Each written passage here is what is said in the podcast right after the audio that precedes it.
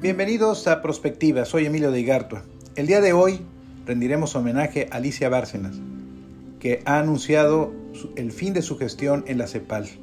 La mexicana Alicia Bárcena ha comunicado al secretario general de la ONU, Antonio Guterres, que este año pondrá punto final en marzo a su gestión de más de 13 años al frente de la Comisión Económica para América Latina y el Caribe, la CEPAL. La primera mujer que ocupa este cargo entregará muy buenas cuentas porque ha realizado un trabajo que ha cumplido con creces las expectativas, lo que debe ser motivo para todos nosotros, sus connacionales. Vale recordar que la CEPAL fue creada por la resolución 106 del Consejo Económico y Social de la ONU el 26 de febrero de 1948. Años después, el 27 de julio de 1984, dicho consejo decidió que la comisión pasara a llamarse Comisión Económica para América Latina y el Caribe, nombre que a la fecha ostenta. La CEPAL es una de las cinco comisiones regionales de las Naciones Unidas, una por cada uno de los continentes de este planeta. Su sede está en Santiago de Chile, en la República de Chile. Su objetivo es contribuir al desarrollo económico de América Latina y el Caribe, además, coordinar las acciones encaminadas a su promoción y reforzar las relaciones económicas de los países entre sí y con las demás naciones del mundo. Con la incorporación de la región del Caribe, se le sumó a la CEPAL otra muy importante tarea, la promoción social. ¿Cuál es el legado que deja Alicia Bárcena? La diplomática mexicana, quien asumió el puesto el 1 de julio de 2008, fue designada por el entonces secretario general de la ONU, Ban Ki-moon, y se ha distinguido por su incansable lucha a favor de la igualdad. En diversos espacios y en su amplia obra bibliográfica, ha insistido en que la desigualdad tiene varias caras pero se ha centrado de manera muy particular en la desigualdad que flagela a las mujeres a lo largo de su trayecto de vida, desde su nacimiento y hasta su muerte. Su papel como promotora de acciones económicas y sociales, de políticas públicas orientadas a promover la inclusión, le han merecido el reconocimiento a su aporte intelectual al tema del desarrollo social y la generación de oportunidades para los sectores menos favorecidos de la sociedad, entre los que destacan, desgraciadamente, las mujeres.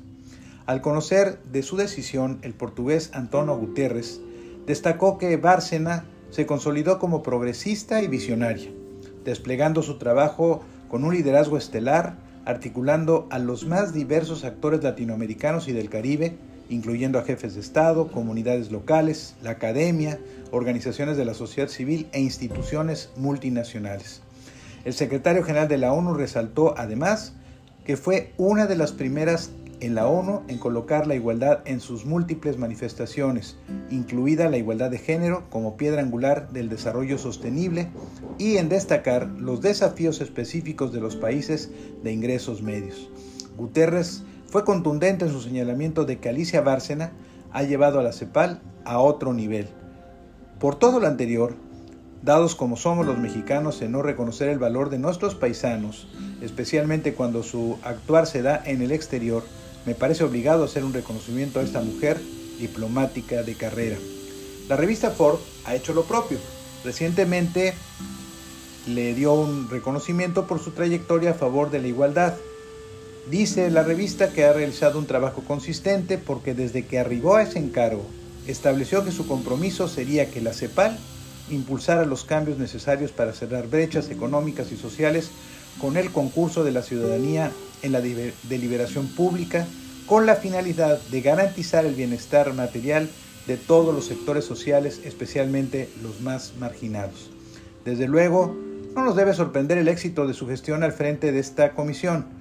La bióloga egresada de la UNAM, profesora investigadora de esa máxima casa de estudios, con diversas publicaciones sobre desarrollo sostenible, políticas públicas, medio ambiente y participación pública, viene precedida de su gestión en la CEPAL, el haber sido la primera latinoamericana a la cabeza de Naciones Unidas, al haber ejercido como secretaria general adjunta de gestión en la sede de la ONU, cumpliendo como jefa de gabinete y jefa adjunta del gabinete de Kofi Annan, cuando éste ocupó el cargo de secretario general de ese organismo multinacional.